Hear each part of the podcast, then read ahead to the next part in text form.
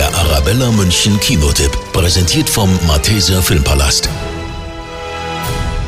Ein junges Paar freut sich auf Nachwuchs und braucht mehr Platz zum Wohnen. Maria ist hochschwanger, als sie und ihr Verlobter eine tolle Nachricht bekommen. Sie dürfen ins alte, verlassene Haus des Schwiegervaters ziehen.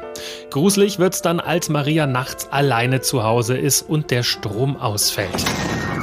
Sie ruft ihren Verlobten an. Weißt du denn, wo die Sicherungen sind?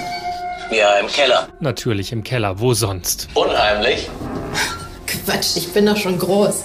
Ha, von wegen. Keller fanden wir schon als Kinder unheimlich und damit spielt der Film. Irgendjemand oder irgendwas treibt in dem Haus sein Unwesen.